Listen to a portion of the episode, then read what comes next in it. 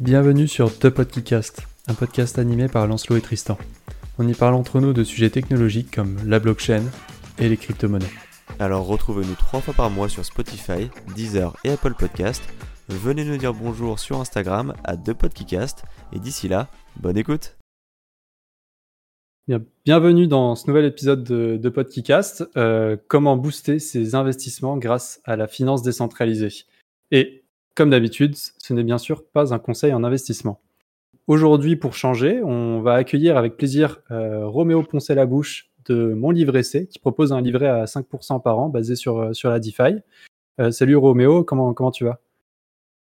Salut Tristan, salut Lancelot, et merci pour l'invitation. Je suis, ravi d'être là. Ça va très bien. Et vous? Eh ben, Écoute, ça va super. Et comme tu le dis, on est toujours aussi en compagnie de Lancelot, qui, qui, qui, va donc on va interviewer, euh, interviewer un peu euh, Roméo.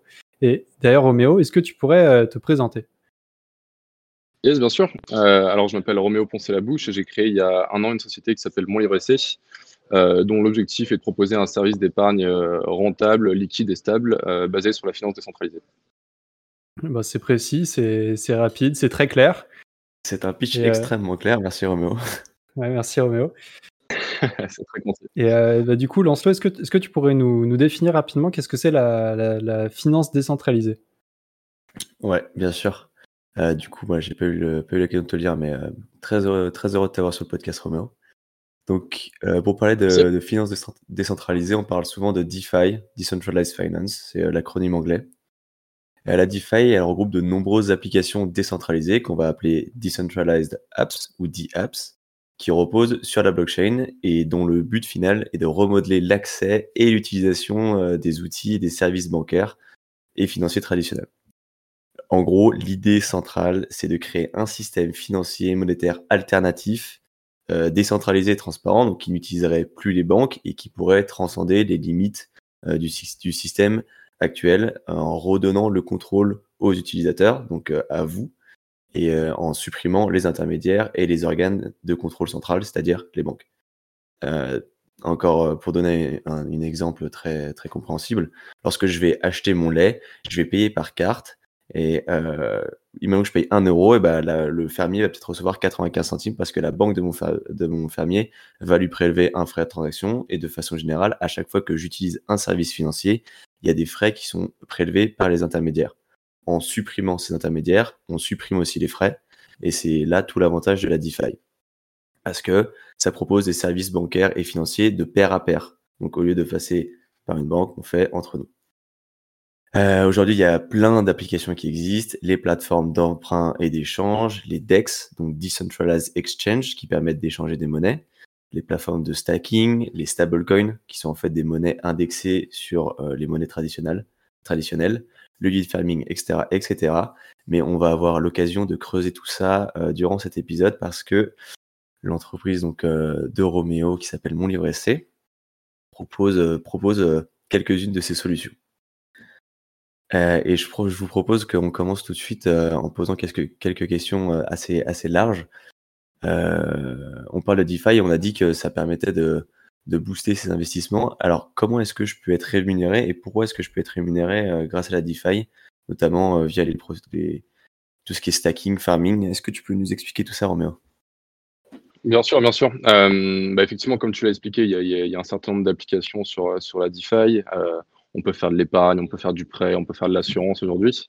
Et, effectivement, le principal intérêt là-dedans réside dans le fait que les, utilisateurs interagissent en, en, pair à pair, donc sans, sans organe de contrôle et sans intermédiaire, ce qui, euh, bah, donne des avantages de rapidité, euh, d'économie d'échelle, etc. Euh, aujourd'hui, il y a plusieurs manières en fait d'obtenir des rendements en DeFi. Il y a ce qu'on appelle l'emprunt. c'est les protocoles globalement qui sont les plus utilisés et généralement il s'agit de, prêts collatéralisés en fait. donc si on part de, protocoles comme AV, comme Compound, comme Encore qui sont les plus connus de, de l'écosystème, euh, le principe, c'est que des personnes vont mettre à disposition euh, un, certain, token, généralement il s'agit de, stablecoins, que d'autres personnes vont emprunter en plaçant en fait euh, en collatéral, en nantissement, une somme encore plus importante pour gager leur solvabilité. Imaginons que quelqu'un possède un bitcoin n'a pas envie de vendre ce Bitcoin parce qu'il est persuadé que la valeur du Bitcoin va augmenter, mais il a envie d'en dégager un petit peu de, liquidité pour pouvoir bah, financer sa, vie ou acheter d'autres tokens.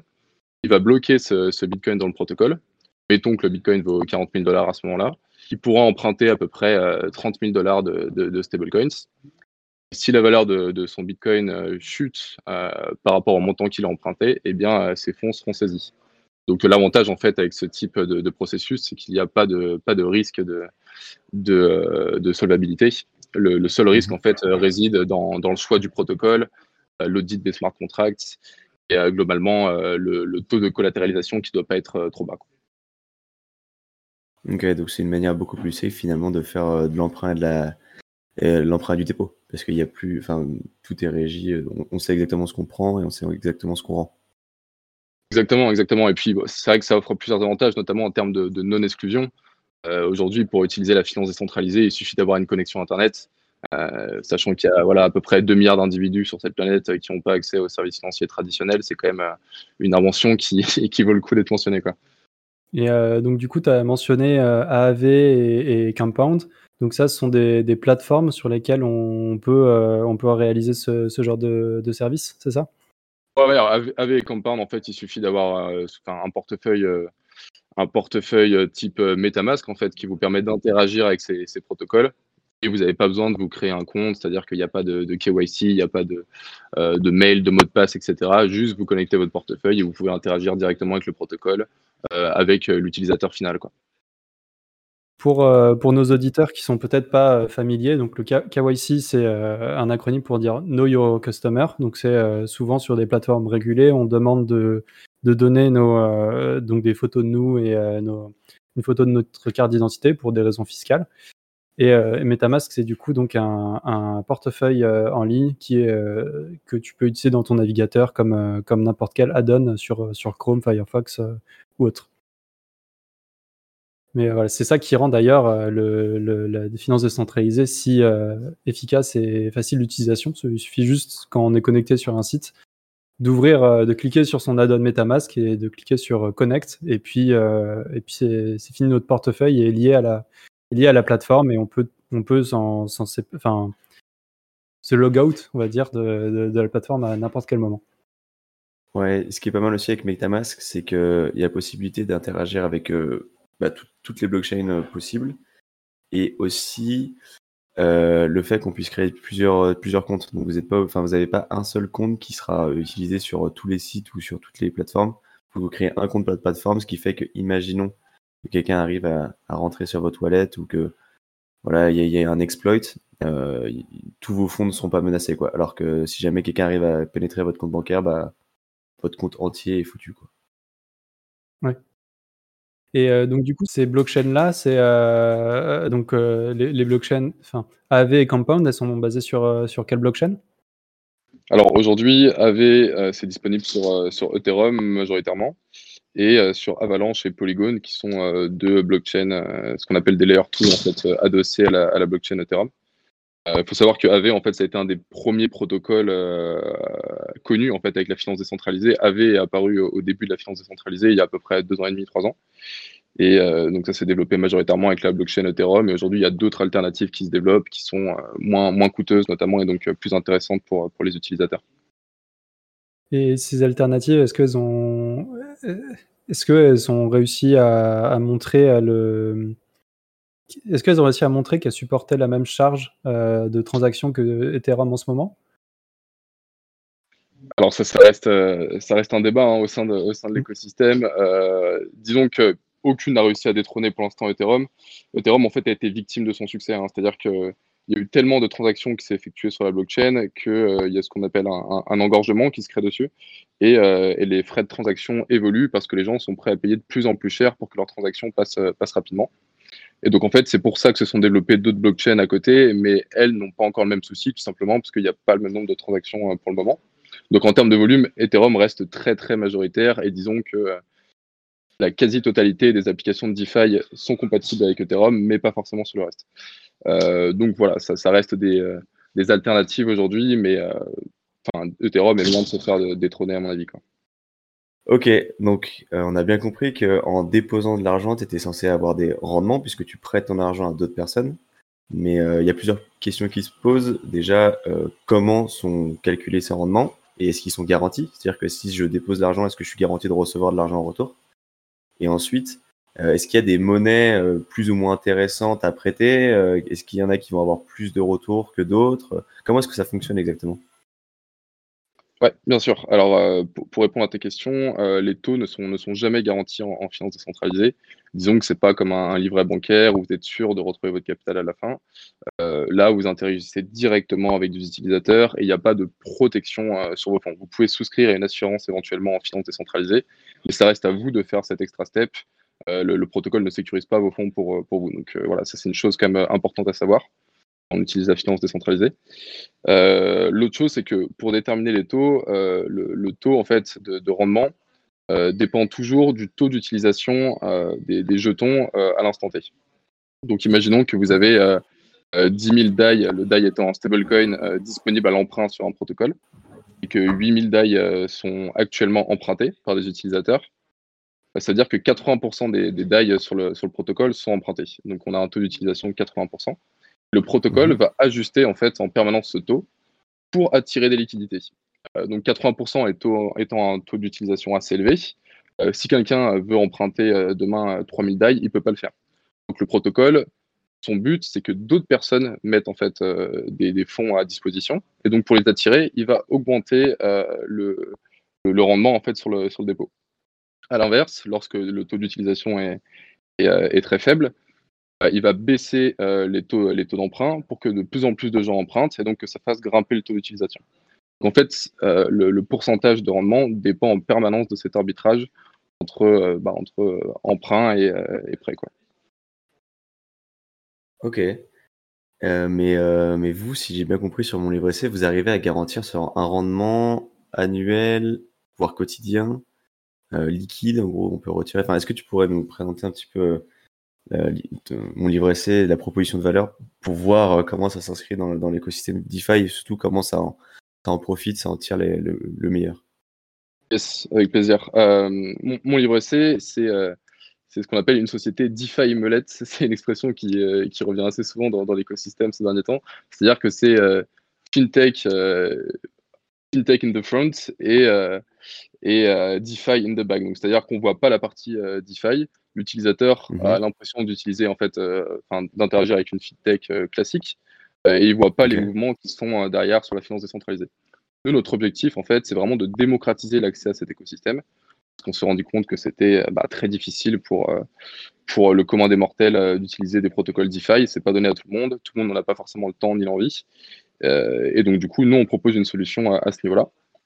Donc l'idée, c'est de proposer un taux de, 5% euh, annuel, euh, liquide et stable. Euh, ce taux, il n'est pas garanti, tout simplement parce que dans l'écosystème crypto, on n'a pas le droit d'utiliser ce terme d'un point de vue légal, et qu'il faudrait qu'on ait des réserves qui soient à la hauteur des fonds qui sont déposés par nos clients. Donc ce n'est pas le cas. Aujourd'hui, en fait, même les plus grosses plateformes crypto ne garantissent pas les fonds de leurs clients. Ou alors, à la limite, elles le font sur une partie des, fonds qui sont bloqués en, en DeFi et au maximum, ça concerne 5% des fonds. Donc disons que l'assurance, c'est plus pour faire joli sur la photo euh, que pour avoir une utilité euh, réelle dans cet écosystème. Après, voilà, le, en fait, le, terme stable provient du fait que bah, depuis que la finance décentralisée existe, c'est-à-dire à peu près à peu près trois ans, les taux globalement ne sont jamais descendus euh, en dessous de 7-8%. Sachant que mon livret C se rémunère sur la marge entre le taux qui est reversé à l'utilisateur le taux réel. 5%, euh, ça me semble être un taux euh, relativement euh, facile à obtenir au quotidien. Quoi. Et donc 5%, c'est bien le taux annuel et les intérêts sont versés de façon quotidienne sur les protocoles de finances décentralisés, ce qui fait qu'il y a une, liquidité qui est très intéressante parce que vous pouvez laisser travailler vos fonds uniquement deux semaines, trois semaines si ça vous chante et les retirer ensuite si vous avez une urgence. Tu, tu récupères un 1 sur 365 de, de, ce, qui, de ce que tu allais gagner comme intérêt, c'est ça? Tout à fait, ouais. Ok. Euh, donc voilà, c'est pas 5% par jour, hein, c'est 5% par an et vous récupérez euh, un, petit, euh, un petit pénultième de, de ça pour, sur l'année, pour, pour ceux qui, qui, qui, se demandaient. Et, vous, du coup, vous passez par quel protocole, par exemple? Alors nous, l'objectif, c'est vraiment d'utiliser les protocoles les plus, les plus usités et audités du secteur. Donc on a choisi AV pour commencer. Euh, l'idée, c'est vraiment de commencer avec un, produit euh, simple où on ne va pas forcément chasser du rendement sur différentes blockchains et sur différents protocoles. Donc, on utilise uniquement euh, AV qui aujourd'hui stocke à peu près 15 milliards de, liquidités. Donc, c'est vraiment le mastodonte du secteur et, qui, offre l'avantage d'être assez proche des régulateurs. Nous, c'est quelque chose qui, nous importe beaucoup. pour que voilà, il y, ait vraiment une intégration des règles qui, vont arriver dans les années à venir dans la plupart des pays et de la régulation de la finance décentralisée qui, euh, bah, même si beaucoup d'acteurs du, milieu l'a décrit, euh, nous paraît quand même assez nécessaire parce que euh, l'innovation, elle s'accompagne aussi par la régulation et lorsque les deux, disons, travaillent conjointement, c'est là, que, là que la démocratisation arrive. Mais imaginons que demain, moi, je place mon argent avec vous. Donc, on a parlé de, prêter des stablecoins, de prêter du Bitcoin. Vous, concrètement, si je vous donne 1000 euros, qu'est-ce que vous allez faire dans le bac? Pour que euh, vous me donniez 5% de rendement. Est-ce que vous allez les transformer en stablecoin et vous allez prêter stablecoin ou alors est-ce que vous allez jouer sur euh, d'autres crypto-monnaies? Est-ce que vous avez déjà une, une thèse à ce niveau-là ou pas? Oui, bien sûr. Euh, bah, exactement, tu as, assez bien décrit le, processus. En fait, nous, on crée notre petite tambouille en interne avec, avec différents, différents prestataires. Aujourd'hui, en fait, pour utiliser mon livre essai, vous vous connectez sur, sur, sur le site, vous créez un compte, vous envoyez vos euros à un IBAN qui est en fait créé à votre nom on passe par un prestataire qui s'appelle Trésor pour faire ça.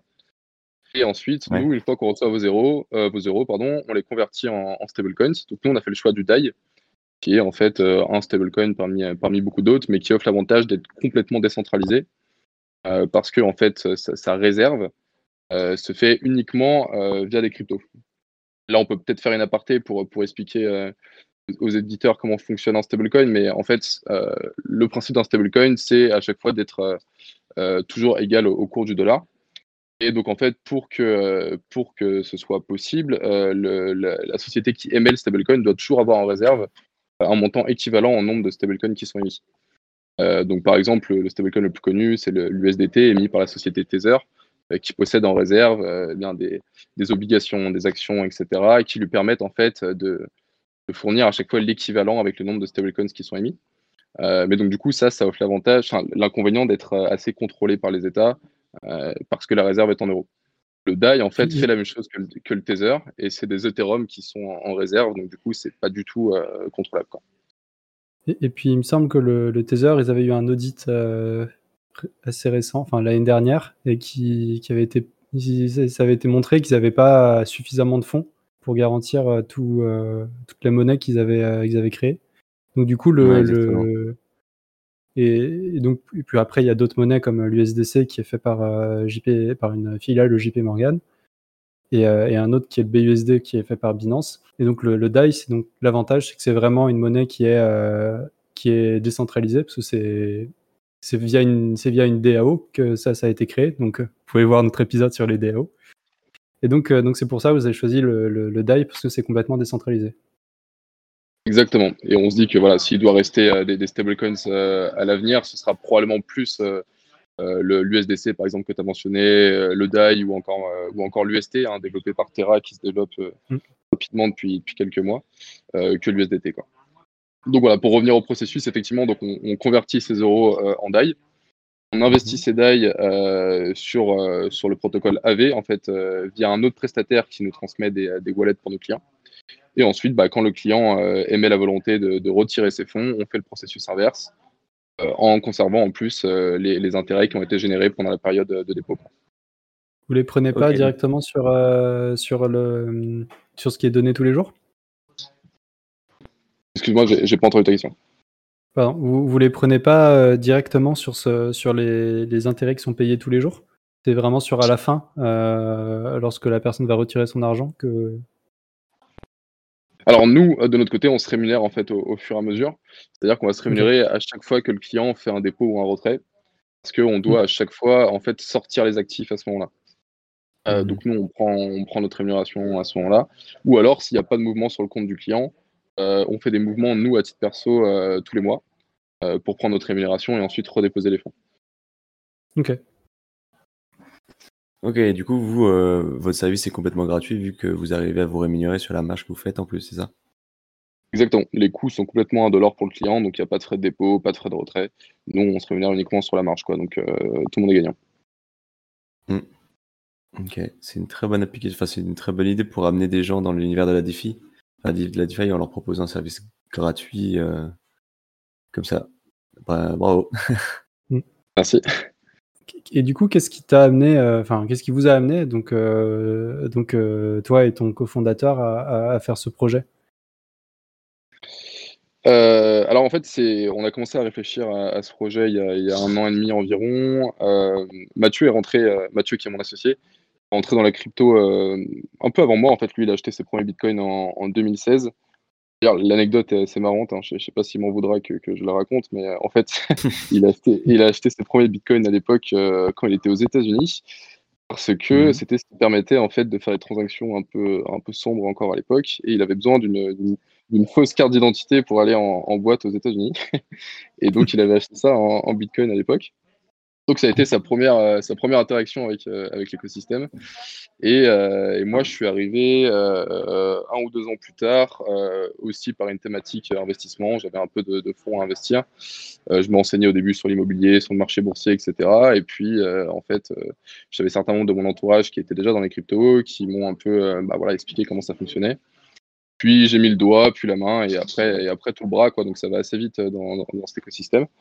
Et, euh, et, donc en fait, bon bah voilà, deux ans, il y a deux ans, euh, je, passais une bonne partie de mes journées sur sur les cryptos, à regarder les nouveaux projets qui sortaient, à, essayer deux trois choses en finance décentralisée. Mathieu aussi, et puis bah, on s'est rendu compte qu'on avait un peu la, la, même activité, et, et, on pensait tous les deux que c'était un écosystème passionnant, quoi, et qu'il y avait une un potentiel, euh, un potentiel fou.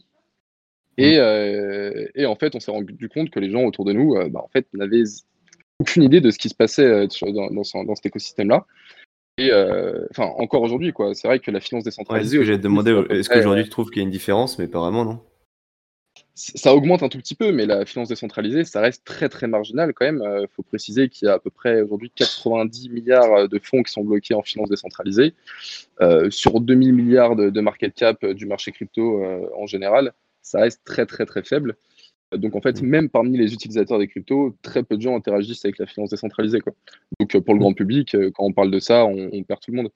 Et, euh, et en fait, pour, pour, revenir à l'origine du projet, c'est vrai que nous, il y avait quand même une grosse partie de frustration de se dire, euh, bon, bah voilà, on arrive à, générer euh, 5, 6, 7, 8% de, de, rendement de manière complètement stable euh, sur les stablecoins. Et euh, quand on raconte ça aux gens, ils nous prennent pour, pour des fous ou alors ils pensent que c'est impossible. Quoi quand on voit mmh. qu'aujourd'hui, il y a telles liquidités qui sont placées sur, sur des livrets bancaires qui rapportent moins d'un pour cent par an, euh, et qu'il y a des possibilités euh, très simples en fait de, de, de, faire des rendements stables euh, avec cet écosystème-là, c'est un peu frustrant quoi. Donc, donc on a voulu créer un système qui permette aux gens d'utiliser ça de manière sécurisée et de, bah, de montrer que c'est vraiment possible quoi, d'avoir un rendement stable et sans être un, un schéma de Ponzi. tu vois, je t'avoue euh, que quand, au début, tu sais, quand, quand j'avais vu les 5%, je me suis dit, est-ce que c'est pour juste pour avoir faire euh, pour faire x10 par rapport au livret A? Ou est-ce que ou, ou, alors c'était euh, pour une raison euh, financière? Moi, j'avais je plutôt misé sur le x10 par rapport au livret A, mais je sais pas si faut qu'on passe à faut qu'on passe à 10% du coup là. ah, il est passé à 1% le livret A? Ouais. Ouais, ça y est, ça y est là depuis le eh ben, depuis aujourd'hui, c'est le, le, grand jour. Euh, on passe de 0,5 à 1%, donc euh, les épargnants ne perdent plus que 1,9% de leur pouvoir d'achat euh, annuellement. Donc c'est l'inflation cette année, c'était euh, c'est 2%, c'est ça? 2,9% là, les chiffres sont tombés, les nouveaux chiffres sont tombés ce matin. Ouais. Ok. Ok. Mmh. Euh, après, juste si je peux mettre une micro nuance, enfin euh, là pour le coup votre votre euh, votre solution elle est elle est cool parce qu'elle est stable, mais enfin Tristan lui il a il a participé. En fait l'été dernier, on a un truc qui s'est appelé le DeFi Summer c'était euh, le moment où la DeFi a un peu explosé, tous les projets euh, faisaient x100, enfin c'était la folie.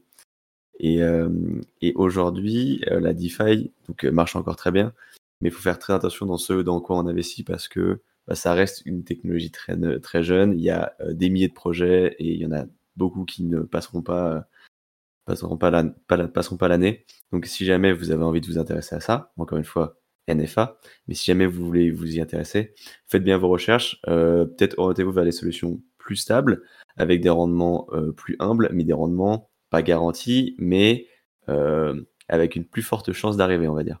Honnête, on va dire, c'est ça. Honnête, voilà, parce que il y a un truc qui s'appelle les home fork. Et en gros, c'est un schéma de Ponzi, si vous voulez, mais en crypto, qui ont explosé, qui ont marché pendant deux mois, puis qui ensuite se sont, qui se sont bah, cassés la gueule. où si tu étais dans les premiers à déposer de l'argent, bah, tu pouvais faire des mmh. intérêts, puis ensuite, bah, tous ceux qui arrivaient après étaient, étaient foutus. Donc voilà, faites toujours vos recherches euh, et ne croyez que ce que vous pensez. Des petits intérêts à 90 000 annuels, euh, effectivement. exactement. C'est assez honnête. honnête. Ouais. J'avais euh, du coup, du coup, on, parlait de Celsius et de et de, de Swissborg par exemple. pour le moment, moi, je n'ai eu aucun problème avec ces plateformes-là. Si jamais j'ai envie de déposer mes fonds euh, sur mon livret C, c'est déjà possible? Alors non, pas encore, euh, pas encore, pour la simple et bonne raison qu'il nous faut euh, aujourd'hui des enregistrements légaux auprès de la Banque de France et de l'AMF, et on est sur le point de les obtenir, mais ce n'est pas encore le cas. Donc on a demandé ces enregistrements il y a hum, pratiquement huit mois maintenant avec, avec, nos avocats, donc le process est quand même assez long. Et, voilà, donc ça devrait être disponible maintenant pour fin février, début mars. On a parallèlement le produit qui qui est en passe d'être finalisé. Euh, donc en fait, voilà, tout, arrive euh, conjointement et début mars, on devrait être euh, dans, la capacité de proposer le produit à tous les gens déjà qui sont sur la, sur la liste d'attente et, pourquoi pas plus, plus d'utilisateurs aussi. J'ai une question par rapport à ça. Justement, là, tu dit que ça fait huit mois que vous étiez en process, etc. Moi, je me rappelle avoir vu un post LinkedIn de Bruno Le Maire. Mes sources sont extrêmement sérieuses, mais qui disait qu'en gros, la France, en fait, il parlait, il parlait de ce rare parlait des 680 millions qui ont été levés, il, parlait, disait que la blockchain c'est génial, alors que trois mois avant, il mettait des grands bâtons dans les roues. Mm. Et euh, je voulais savoir, toi, ton point de vue en tant qu'entrepreneur dans ce domaine-là, est-ce que tu trouves qu'en France, il y a des infrastructures, enfin les infrastructures sont bien faites pour permettre ce genre de projet, ou il y a encore beaucoup d'inertie euh, autour de, des projets, de, enfin beaucoup d'inertie pour les projets autour de ces technologies? Alors, disons que c'est un peu mitigé, euh, pour, la simple et bonne raison qu'aujourd'hui, en France, pour créer une boîte dans cet écosystème, euh, c'est compliqué. C'est compliqué, euh, mais c'est mmh compliqué aussi parce qu'on est un des pays les plus régulés. Finalement, c'est pas une mauvaise chose non plus. disons que les pays où c'est le Far West aujourd'hui, je pense notamment à, l'Europe de l'Est, au Portugal, etc., il y a pas mal de sociétés qui se créent là-bas. il va y avoir une, sorte d'uniformisation des, des euh, des, des, des, des, règles euh, et, ces pays-là, ils vont se faire rattraper à un moment donné. Quoi. Donc, toutes les sociétés qui sont hébergées là-bas, du jour au lendemain, elles pourront plus exercer et elles vont devoir se, se mettre en conformité. Euh, en fait, nous, c'est un sujet qu'on a vraiment eu au départ avec, avec Mathieu. C'est est-ce qu'on part à l'étranger et on crée notre société directement? On s'adresse, enfin voilà, on lance directement le service, on peut se créer une base client, on tourne, on fait du chiffre d'affaires, etc. Ou alors, est-ce qu'on fait le choix de, faire toutes les démarches une par une en France euh, que ça prenne du temps, mais ensuite qu'on soit vraiment implanté pour de bon et, euh, qu'on n'ait pas de risque de, régulation. Donc on a opté pour la deuxième option parce qu'on est convaincu que voilà, dans les 2-3 ans qui arrivent, euh, ce sera le cas à l'échelle européenne. Quoi. Toutes, les sociétés devront faire le, même processus. Et, donc ça offre, l'inconvénient c'est que c'est très long et que c'est coûteux. Mais, mais au moins, voilà, on est complètement en règle et quand le service sera lancé, euh, on, est, droit dans nos bottes euh, et, pour l'utilisateur, je pense que c'est rassurant. Ok. Et euh, donc, tu, nous disais d'ailleurs en off que vous avez fait une, vous êtes en cours de première levée de fonds. Vous avez fait une levée de fonds? Tout à fait, ouais. On est en train de, finaliser ça, donc on espère bah, que ce soit vraiment officiel d'ici d'ici la fin du mois. Et on levrait globalement. On peut en parler dans le podcast ou, c'est chaud? Non, non, bien sûr. Après, je vais pas forcément donner de, de, nom ou quoi que ce soit. De détails, mais c'est pour montrer que ça intéresse, c'est plutôt ça l'intérêt. Enfin, oui, voilà. Bien sûr, bien sûr. c'est un secteur qui est, qui, est, vraiment dynamique. Et effectivement, on n'a pas trop de mal à trouver des, investisseurs sur, euh, sur cette thématique. Quoi. Euh, je, pense que les gens aujourd'hui ont bien conscience que bah, l'écosystème crypto est là pour, pour durer. Euh, il y a 2-3 ans, quand on parlait de crypto, ça, pouvait encore sembler comme un, comme un gros mot pour certains. maintenant, c'est plus tout le cas. On peut plus se permettre de raconter des, des, conneries sur des plateaux télé comme certains le faisaient il y a, quelques mois encore. Euh, donc du coup, ça attire de plus en plus d'institutionnels et d'investisseurs. Non, non, moi je voulais juste dire qu'on le voyait enfin, sur le podcast. euh, sur, euh, tu regardes les, les épisodes qui font le plus de vues, c'est les deux premiers qui sont euh, C'est quoi la blockchain, c'est quoi les crypto-monnaies Et qui, euh, chaque, se- enfin, en fait, chaque semaine, ce sont les meilleurs performeurs, même par rapport aux épisodes qu'on vient Ah de ouais, sortir. C'est marrant de se dire que. Ah ouais, bah. euh, C'est, euh, je pense qu'il représente un quart, un tiers des écoutes. Ouais, donc, comme ça. c'est, c'est, bien. On va pas s'en mais. Effectivement, et puis je pense qu'il y a encore un gros flou par rapport à ça, parce que blockchain, ça commence à être un mot qu'on entend, enfin, qu'on entend tout le temps. hein. Maintenant, dans le quotidien, euh, toutes les boîtes veulent ajouter le mot blockchain dans leur description euh, pour, euh, bah, pour dire qu'elles sont un petit peu au goût du jour, sans forcément toujours bien le comprendre. Et, euh, et c'est vrai que bah, pour le grand public, je pense que ça reste un peu flou à la notion de, de blockchain et, et encore plus de finances décentralisées. Quoi. Donc il y a un gros, gros travail d'éducation à faire à ce niveau-là. C'est les nouveaux buzzwords. Exactement. J'étais sur Twitter euh, hier et j'ai vu un projet sur Solana. Le, la headline Twitter m'a donné mal à la tête. Il y avait, il y avait dans le truc, il y avait marqué euh, blockchain, non, euh, enabling blockchain with NFT euh, linked to AI. Donc en gros, tu avais blockchain, NFT, AI et à la fin, il y avait machine learning. Tu sais, les mecs, ils, ils ont tout mis et ils avaient levé. Ils venaient de lever Ils un truc genre 5 millions. Sur un malentendu, ça passe. Ils ont, ils ont secoué. euh. On parlait des, projets honnêtes, hein, on est dedans. Ouais, non, voilà, parce que il y a, non, mais y a, y a des projets. Après, enfin, c'est normal, hein, comme dans toutes les nouvelles technologies, il y a des, des gens qui essaient d'en profiter, puis il y a des gens qui essaient de, bah, de construire des choses intéressantes dessus. hein. Et, euh, et, euh, et d'ailleurs, la, la meilleure façon, pour- parce que on, on- à chaque fois, enfin, pas mal de gens peuvent demander, bah, ok, c'est intéressant, euh, je comprends un peu mieux, mais maintenant j'aimerais bien rentrer dans le truc des, des, des cryptos. Alors, comment est-ce que j'investis, enfin, sur quoi je vais? Déjà, il y a, enfin, il y a quand même peu de chances qu'on vous dise où investir. Et surtout, genre, la meilleure façon de s'intéresser à un truc. Bon, alors, ok, vous pouvez commencer par investir, mais le, le vrai truc, si jamais vous commencez à croire en la technologie, c'est de construire quelque chose dessus. Et voilà, bah, vous voyez, Roméo, euh, enfin, je, euh, je me trompe pas, t'as pas eu de, t'as pas de diplôme d'ingénieur ou quoi, si? Non, non, uniquement un parcours euh, en école de commerce. Voilà, donc euh, c'est, on n'est pas obligé d'être un, un engineer wizard comme Tristan pour, pour, pour développer un truc sur la blockchain, etc. Quoi. Il y, y a énormément d'opportunités, donc si vous voulez euh, bah, vous intéresser, c'est mieux d'avoir un peu de, de skin in the game, comme on dit. Ouais, tout à Je fait. crois que les, les, les, les, les moments où c'est le où, où- où j'apprenais le mieux au début sur, euh, sur la blockchain, d'ailleurs euh, Lancelot ou même Roméo, je pense que vous c'est pareil. Quand vous étiez là, vous mettiez un billet de 10 euh, pour tenter le, euh, pour voir comment le protocole euh, décentralisé marchait ou pour euh, acheter votre premier, euh, premier NFT ou je sais pas ce que vous avez fait, mais, mais euh, dès que vous, dès qu'il y avait une nouvelle, euh, une- un nouveau truc, c'était de, de, de mettre, euh, mettre 5 euros pour, pour voir comment ça marchait. C'était la- vraiment la, la manière la plus simple de, de, de, de, de faire toutes les étapes. Quoi. Exactement. Alors, moi, j'ai pas encore de NFT, donc euh, balancez-moi vos projets. Les liens sont dans la description. Non, Yes, yes, yes. Chillez-moi vos conneries.